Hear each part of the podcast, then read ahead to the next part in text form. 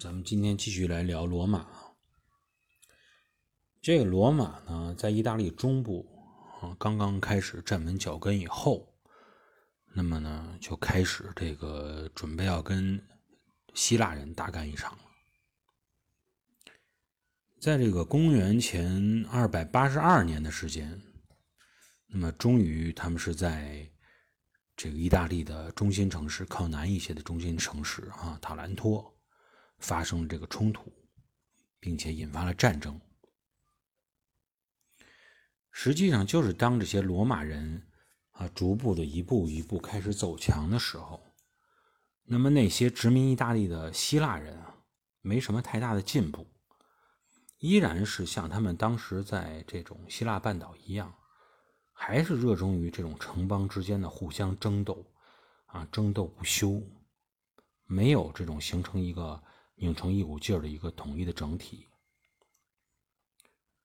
那么，因此呢，造成一个什么现象？就是说，即使说在某一阶段有一些城邦啊，属于这种实力已经聚集的比较强啊，通过争斗啊，成为了一些这种属于胜利者吧。但是实际上，他们依然没有能够整个把大希腊地区全部资源调动起来的这个力量，没有攒足这个权力。往往像这种松散型的，通过贸易这个形成的这种城邦，只有是在威胁来临的时候，那么那些具体感受到威胁已经濒临城下的那些城邦，才有动力愿意去结盟，愿意去开始准备战争。甚至于在这种情况下，那么与那些啊威胁相隔比较远的、地理位置相隔比较远的、与攻击线相隔比较远的那些城邦城市。啊，还有这种不愿意出手的情况存在。那么，像这种松散型的城邦体系所带来的在战争方面的低效率啊、低能，我们在之前讲过的数级的希波战争中已经充分的让大家感知到了。那么，最终呢，对塔兰托以及这个周周边的这些希腊盟友提供支持的。还不是大希腊南部的这些啊希腊城邦，而谁呢？而是伊比鲁斯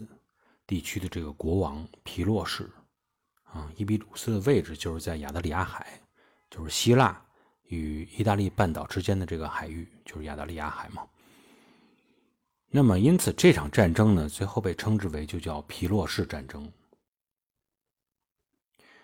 伊比鲁斯板块啊，之前我们也是跟朋友们聊过。那么它呢，就是在希腊的这个西北部，那么吕都斯山脉的西边。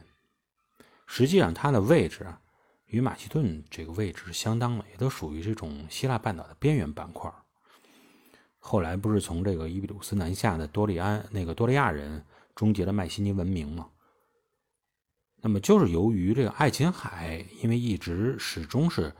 那么东地中海的这种核心，我们介绍围绕的也是这种爱琴海来这个讲它的历史发展的形成和它主要的一些故事，所以伊比鲁斯板块本身呢，一直是处于边缘状态啊，对这种希腊整个的这种舞台上没有发挥太大的作用。那么，在马其顿王国崛起的时候，啊，并且南下准备统一希腊半岛的这个时间段，伊比鲁斯呢也开始形成了自己的统一王国，并且成为了马其顿人那么争霸希腊的盟友。呃，亚历山大的母亲实际上就是伊比鲁斯人。那么这样一个结盟呢？也就成为了伊比鲁斯人正式融入希腊的一个契机。后来呢，随着亚历山大帝国的这个覆灭吧，然后马其顿的几个国王又开始呢为这个帝国的遗产开始继续争夺。伊比鲁斯本身也是想要介入到这种继承者的这种征战之中，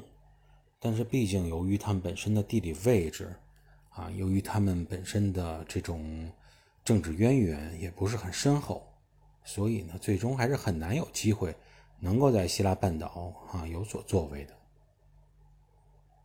那么，随着意大利这种局势的兴起，应该说伊比鲁斯真正开始迎来属于自己的机会了。那么这里头也要多说一句，就是说，在亚历山大开始东征的时候啊，那是公元前三百三十四年，那么伊比鲁斯王国呢，也对自己的扩张方向啊进行了明确，就是说，他们也进行了一场西征。那么这场西征呢，叫做亚历山大西征。嗯，这里的亚历山大西征，这亚历山大就不是这个我们传统意义上说的这种亚历山大大帝啊，他是谁呢？这亚历山大，那么他实际上是亚历山大大帝的舅舅啊，因为亚历山大的母亲不是就是伊比鲁斯人嘛，那么亚历山大的舅舅啊，他进行了西征，因为他名字也叫亚历山大。那么这里呢，我们就叫他是伊比鲁斯的亚历山大一世啊，这么来命名的。那么伊比鲁斯的亚历山大一世，还有皮洛士这两位国王，嗯，相隔半个世纪对意大利半岛的远征，直接呢起因都是一个原因，就是这个塔林吞的对他们发起了请求，啊，让他们来帮忙。而这个塔林吞之所以说是要去来帮忙，让他们来帮忙请求支援的原因，就是在于他们遭遇到了意大利本土的本族的侵袭，啊，本族的侵扰。嗯，只不过是说呢，这个亚历山大一世过来帮忙的时候，确实是就是一些小的部族对他们的侵扰而已。而皮洛士相隔半半个世纪以后，对他们来帮忙。那么遇到的对方的势力就要强大多了。那么在公元前的二百八十年，啊，由两万五千多名军人所组成的这个伊比鲁斯军团，就是在意大利半岛的南部开始登陆。那么皮罗士带领这个军队啊，就发现了一个问题，就是一起来增援的这些希腊盟友不多。他本身这个支持啊面不是很广，在伊比鲁斯起兵之前，那么塔林敦呢曾经承诺啊，说我这个会组织三十七万雇佣军与皮罗士您啊，咱们协同作战。结果到了以后，他一发现，这就基本上就是对他一忽悠啊，这个根本没有这么多人啊，相差的数量呢也是非常夸张的。那么，如果说伊比鲁斯啊这个军队仅仅是以一种援助者的身份来登陆意大利，那么他们完全应该是在获得获知这种真相以后，那算了吧，我就撤回去了啊！被你们忽悠了还不赶紧走？没必要啊！我再对你进行什么支援但是皮洛士呢没这么做，为什么呢？就是因为他本身打着来增援的旗号，其实呢并不是真正。有什么民族大义呀？啊，他实际上有自己的算盘。那么之前我们已经说了哈，从这个伊比鲁斯的本身这种边缘性的呃位置来看，他是非常难在爱琴海以及亚洲能够有所作为啊，登上舞台成为主角的。但是如果说能够把亚得里亚海和意大利半岛作为扩张方向的话，那么他就会觉得，哎，那我是不是也有机会能够翻版，成为一个自己的大帝国，啊，打造一个亚得里亚海的这种提洛同盟也行。那么，所以说白了呢，就是皮罗士和他的这些祖先呀，他所谓热衷于帮助大希腊地区的同胞，其实还是出于自己的利益，也就是这个原因。那么他登陆以后，虽然发现自己被忽悠了，但是同时呢，这个有利的一面呢，就是他发现了一个问题，就是这大希腊地区的城邦啊，那基本上就是形同一盘散沙啊，没有人帮的，确实是事实。但为什么没人帮了呢？就是各顾各的，那么也是这个事态的另一面。所以皮洛士呢，看到一个事态的两面以后呢。他觉得也有这种有利可图的地方，就决定呢，凭借自己的力量要不然我呀，直接带着我的军队，我单挑罗马算了。那么皮洛士的这个军队的力量怎么样啊？战斗力怎么样？应该这样说，因为他确实跟这个马其顿人呢也曾经合作过，所以他的这个军团呢还是带有点马其顿的特点，战斗力呢还不错。特别是为了增加这种胜算，这伊比鲁斯人啊，皮洛士带的这些伊比鲁斯军人，从埃及的这个不，这个托勒斯王王国借来了大概小二头战象啊，大象。但是我们也都知道啊，呃，这种借来大象，反而一般有这种经验，就是谁借大象，基本上就是输，最后总会输的比较惨。那么这次我们也看一看他有没有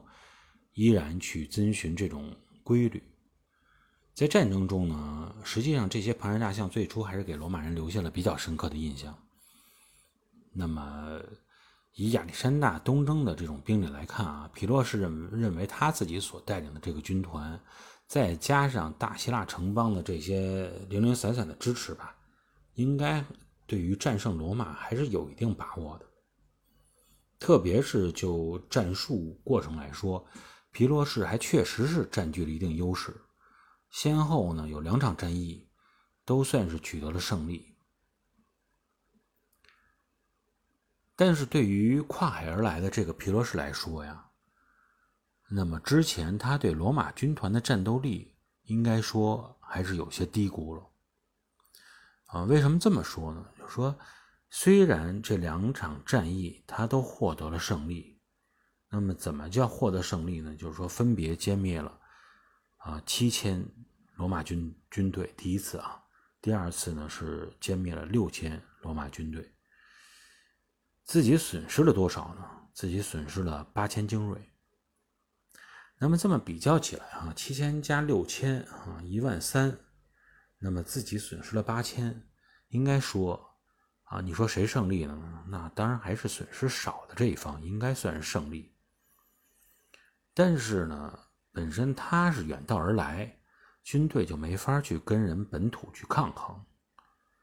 那么你这么损失下去的话，啊，他肯定是他先是损失要零啊，别人这个敌方军队还有很多。如果换一种说法，亚历山大啊，当时这马其顿军团要像他这么打法的话。那应该说呢，根本不可能取得当时那种成就。小亚细亚这种沿海地区能控制住就不错了。所以对于皮洛士来说呢，每次胜利看到自己损失军队有这么多，应该说脸上挂的都是苦笑。他自己本人呢，也是跟他自己的这个呃这些将领说啊，所谓这种胜利我已经承受不起了。如果说再有这么几次胜利的话，我自己就玩完了。那么也呢，在后来的这种历史中呢，我们也会听到一个谚语，就叫“皮洛士的胜利”，就是说这种惨胜啊，看似胜利，实际上是胜不起啊。再多几次自己就玩完了，先玩完了，那么就叫做这种皮洛士的胜利。所以后边呢，我们再去聊皮洛士究竟是怎么失败的，啊，在下一个章节我们再去聊这个事情。今天呢，就跟大家啊谈到这里，下一期节目我们再见。